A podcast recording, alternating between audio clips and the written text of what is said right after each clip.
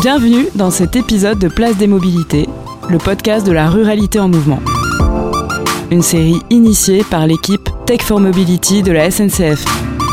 Ludovic Duhem est philosophe, artiste et enseignant-chercheur. Il s'intéresse aux liens entre esthétique, technique et politique. Avec lui, nous explorons la notion de commun appliquée à la mobilité.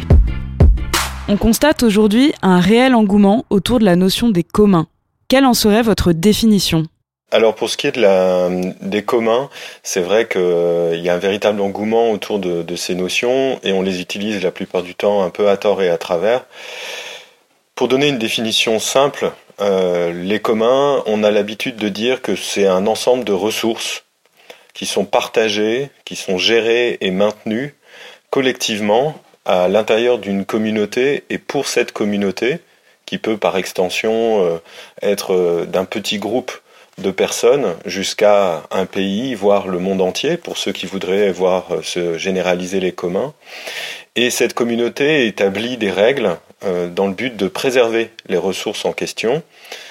et en fournissant à l'ensemble des personnes qui composent cette communauté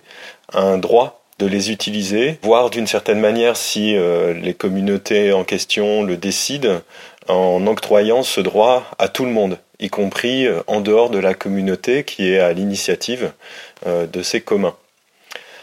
ces ressources, la plupart du temps, peuvent être naturelles, on pense de plus en plus euh, aux communs comme euh, les forêts, les rivières, les océans, euh, pourquoi pas l'air qu'on respire, mais aussi matériel évidemment, du type un ensemble fonctionnel de machines, des outils, une maison, pourquoi pas une usine et aussi, et c'est un élément assez connu dans le monde des communs, des choses plus immatérielles ou plus intellectuelles, comme par exemple des logiciels. Voilà la définition qu'on donne la plupart du temps pour les communs. Euh, cela implique euh, un rapport à la propriété qui soit euh, différent, dans le sens où ce n'est pas une appropriation ou une privatisation par une communauté contre le reste de la population, mais plutôt comme un ensemble d'usages. À ce moment-là, on distingue la propriété relative aux communs de la propriété publique et de la propriété privée. Euh, les communs formant en quelque sorte une troisième voie qui n'appartient ni à la propriété publique, celle de l'État, ni à la propriété privée, c'est-à-dire celle d'une personne ou de plusieurs personnes, à défaut du, reste de la communauté. Voilà en tout cas pour ce qui est de la définition euh, des communs. Euh, pour ce qui est, dans un deuxième temps, du rapport entre commun et mobilité, dans un premier sens, on pourrait presque dire les communs peuvent s'appliquer à tout, euh, y compris euh, à la mobilité, c'est-à-dire euh, au déplacement par des transports. Ça remet de fait en question la différence entre la possession d'une voiture privée ou la possession en commun par la voie publique euh, des transports type transport collectif qu'on trouve dans les villes. Donc ça serait là encore une troisième voie. Mais dans l'esprit des communs, on pourrait presque dire que adopter les communs pour l'enjeu de la mobilité, ça veut dire d'abord peut-être remettre en, en question l'idéologie de la mobilité comme impératif, comme valeur, comme euh, norme euh, qui s'est imposée partout euh, celle qui est censée exprimer la modernité, le progrès, la vitesse, et qu'on devrait tous adopter de manière massive, puisque si on n'est pas mobile, on serait euh, anti-progressiste, on serait conservateur, réfractaire, euh, et d'une certaine manière en dehors de la réalité de la société telle qu'elle va, avec des synonymes d'inutilité, euh, de mort, euh, bref, euh, il faudrait être mobile par tous les moyens et il n'y aurait pas d'autre condition humaine libre et heureuse que celle de la mobilité permanente. Donc déjà, les communs en rapport avec la mobilité soutiendraient ce genre de, de propos qui a une remise en question nécessaire de l'idéologie de la mobilité. Maintenant, y a-t-il une mobilité qui puisse être, qui puisse correspondre à euh, la pensée des communs, à la pratique des communs, c'est tout à fait possible. Euh, dans le passé, il a existé euh, des coopératives de mobilité. On peut très bien imaginer une lutte contre la privatisation des moyens de transport. On peut imaginer une redéfinition du rapport au territoire, du rapport au voyage et du rapport au désenclavement de certaines parties d'un territoire par une mobilité commune. Selon vous, Comment pourrait-on réactiver des formes de solidarité en milieu rural pour faciliter les mobilités? Alors il y a une première chose qu'il faudrait ajouter par rapport à la première question et ensuite je répondrai à, ta deuxième question, c'est d'abord que euh, il y a aussi des formes d'exclusion de la mobilité. C'est-à-dire que même si on souscrit à l'impératif de la mobilité qui s'est imposé partout, euh, qui sont les exclus de la mobilité Eh bien, ce sont par exemple ceux qui ne peuvent pas bénéficier euh, d'un transport efficace pour se rendre au travail, notamment à cause du coût des transports lorsqu'on doit être propriétaire d'une automobile privée ou lorsqu'on doit souscrire à un abonnement euh, de transport public euh, du type du train et où finalement avec la fermeture de lignes quand on habite certains territoires il est quasiment impossible de se déplacer à grande distance. il y a aussi une mobilité forcée c'est-à-dire celle qui est euh, imposée aux travailleurs pauvres qui sont dans la grande périphérie des villes et qui sont repoussés de plus en plus loin et qui, eux, dépendent totalement pour leur vie de tous les jours d'être euh, mobiles et donc euh, de subir non seulement l'impératif de la mobilité, mais aussi la difficulté d'arriver à subvenir à leurs besoins en travaillant à cause de la nécessité du déplacement donc ça, c'est une première chose qu'il faut dire. La deuxième, pour répondre euh, directement à la question, pour développer la solidarité, il faudrait d'abord changer un certain nombre de valeurs et de comportements qui se retrouvent aussi en ruralité, à savoir une forme euh, d'individualisme qui euh, ne fait que renforcer l'isolement des personnes vieillissantes ou des personnes simplement à l'écart des grands centres urbains. Et cette solidarité préexistait, notamment avant la mécanisation des campagnes. Euh, il y avait une solidarité nécessaire, ne serait-ce que pour euh, travailler dans les champs, pour arriver à euh, nourrir la population. fut un temps où on construisait ensemble, avec les forces présentes du village, la maison de la nouvelle personne qui est arrivée. On aidait à entretenir et bien sûr, on mettait en commun de manière spontanée, euh, sans intermédiaire euh, comme une plateforme numérique, l'utilisation d'un tracteur, euh, le déplacement des bêtes, etc., etc. Donc, il y a un travail de plus, à plusieurs niveaux à faire, qui est autant un travail sur les valeurs, autant un travail sur les communs pour ce qui est de l'économie, autant un travail ensuite de mise en contact des personnes qui ont des besoins euh, spécifiques de mobilité dans le monde rural. Donc il y a évidemment euh, un travail considérable à effectuer et qui euh, peut reposer sur des pratiques déjà existantes,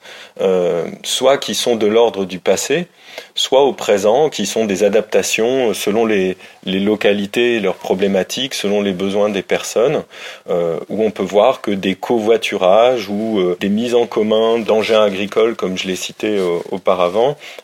sont encore pratiqués, mais ne sont pas assez développés. On peut penser aussi à tout le travail d'autonomie qui est réalisé par certaines personnes qui sont proches de l'ingénierie et du design, comme l'atelier paysan, et qui euh, permettent d'avoir un autre rapport, par exemple à la mécanisation de l'agriculture, donner plus d'autonomie et permettre plus d'échanges au sein d'une petite communauté agricole pour ne pas déprendre des grands groupes, des grandes marques et de l'industrie qui s'est euh, manifestée autant euh, dans le monde rural que dans le monde urbain. Vous travaillez depuis quelques années sur l'enjeu de la métropolisation. Quel parallèle pouvez-vous faire entre ce phénomène et l'évolution des mobilités? Alors le parallèle, il est direct parce que euh, toute la logique euh, qui s'est imposée à nous d'un impératif de la mobilité, qui a des aspects positifs malgré tout, euh, de pouvoir vivre à un endroit et d'aller travailler à un autre, mais avant tout pour une classe plutôt éduquée, supérieure, diplômée, qui a la possibilité de vivre à la campagne par exemple et d'aller travailler à la ville sans que ça soit un inconvénient majeur, mais pour le reste de la population, c'est une autre situation qui s'impose à eux. Et la métropolisation, c'est tout simplement le développement direct euh, du techno-capitalisme dans les territoires, dont l'un des modes d'expression est l'impératif euh, de la mobilité. Ce qui fait que euh, cette métropolisation, elle se traduit par beaucoup euh, d'aspects, notamment euh, des aspects d'extension urbaine, d'artificialisation des sols, de centralisation du pouvoir politique, économique, de la dépendance extrême qui est imposée au monde rural à ces métropoles. Et donc, la plupart du temps, à ces mouvements pendulaires euh, sur le plan des transports, de personnes qui doivent aller travailler en ville et qui euh, sont contraints de vivre à la campagne parce qu'ils n'ont pas les moyens de rester en ville, ou au contraire, comme je le disais précédemment, de personnes qui ont les moyens de vivre à la campagne parce qu'ils veulent un peu plus de verdure, un peu plus de contact avec la nature, un peu plus d'ouverture d'horizon, et qui vont en ville pour tous ces avantages et notamment pour leur emploi. Donc, si il y a un commun des mobilités qui est à inventer ou à réinventer, il doit, à mon avis, nécessairement passer par une critique euh, de la métropolisation des territoires, qui est aussi bien euh, une critique sur des éléments physiques techniques, c'est un dispositif complet, hein, la métropolisation des territoires, qu'aussi sur la question des valeurs et des représentations et même des imaginaires. La question de, la mobilité en fait partie. Et une démétropolisation des territoires est donc nécessaire pour euh, répondre aux conséquences de cette métropolisation. Et ça passe par des gestes plus ou moins radicaux mais dont L'un d'eux pourrait être, euh, par exemple, un commun des mobilités, c'est-à-dire une remise en question des privatisations de, l'espace public, euh, de la transformation des paysages, de réenchantement du déplacement comme voyage et pas comme mobilité efficace et économiquement rentable, et bien d'autres aspects de, de ce type. Vous avez participé à l'ouvrage collectif Rétrofutur, une contre-histoire des innovations énergétiques.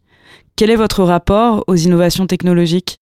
Alors, il y a une chose qui est certaine, donner le blanc-seing aux innovations permanentes, euh, c'est une absurdité et c'est même dangereux et destructeur. Ça, c'est la première chose à dire. Ça ne veut pas dire pour autant que toutes les innovations à venir seraient mauvaises en elles-mêmes. Cela veut dire simplement qu'à certains endroits, il faut intensifier euh, les innovations, euh, y compris par rapport à celles qui sont déjà existantes. À d'autres endroits, il faut au contraire arrêter euh, le processus d'innovation. Et à d'autres endroits encore, il faut sans doute démanteler euh, les installations déjà existantes. Donc on ne peut pas considérer que la situation nécessite euh, une seule direction, comme on fait croire aujourd'hui, à savoir celle de l'innovation permanente, où on irait euh, effectivement au-delà du TGV pour aller toujours plus vite. On pourrait imaginer très bien un TGV supersonique. C'est un peu l'idée d'Elon Musk et son Hyperloop, par exemple. Et pour autant, ça questionne toujours les finalités. Euh, ce qu'on oublie bien souvent dans l'innovation, c'est qu'elle a remplacé l'idéologie du progrès au profit de l'innovation pour elle-même, comme si elle était bonne en soi, encore une fois, et qu'elle devait toujours s'accroître, au lieu de poser la question pourquoi est-il nécessaire à cet endroit-là, pour ce type de besoin, euh, pour ce type de territoire, telle ou telle innovation. Et dans l'ouvrage auquel tu fais référence, Là, ce que je trouve particulièrement intéressant, c'est que les innovations en question, ce sont plutôt des inventions oubliées et qui ont été marginalisées par la civilisation du pétrole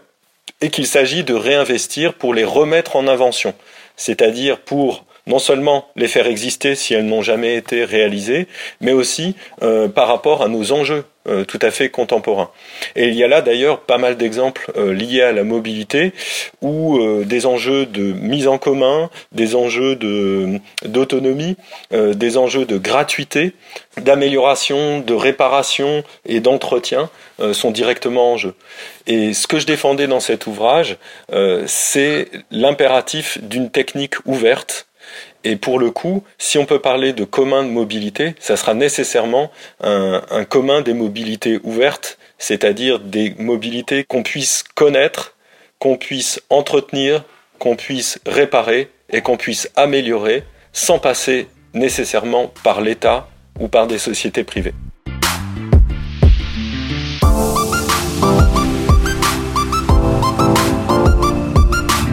C'était Place des Mobilités le podcast de la ruralité en mouvement.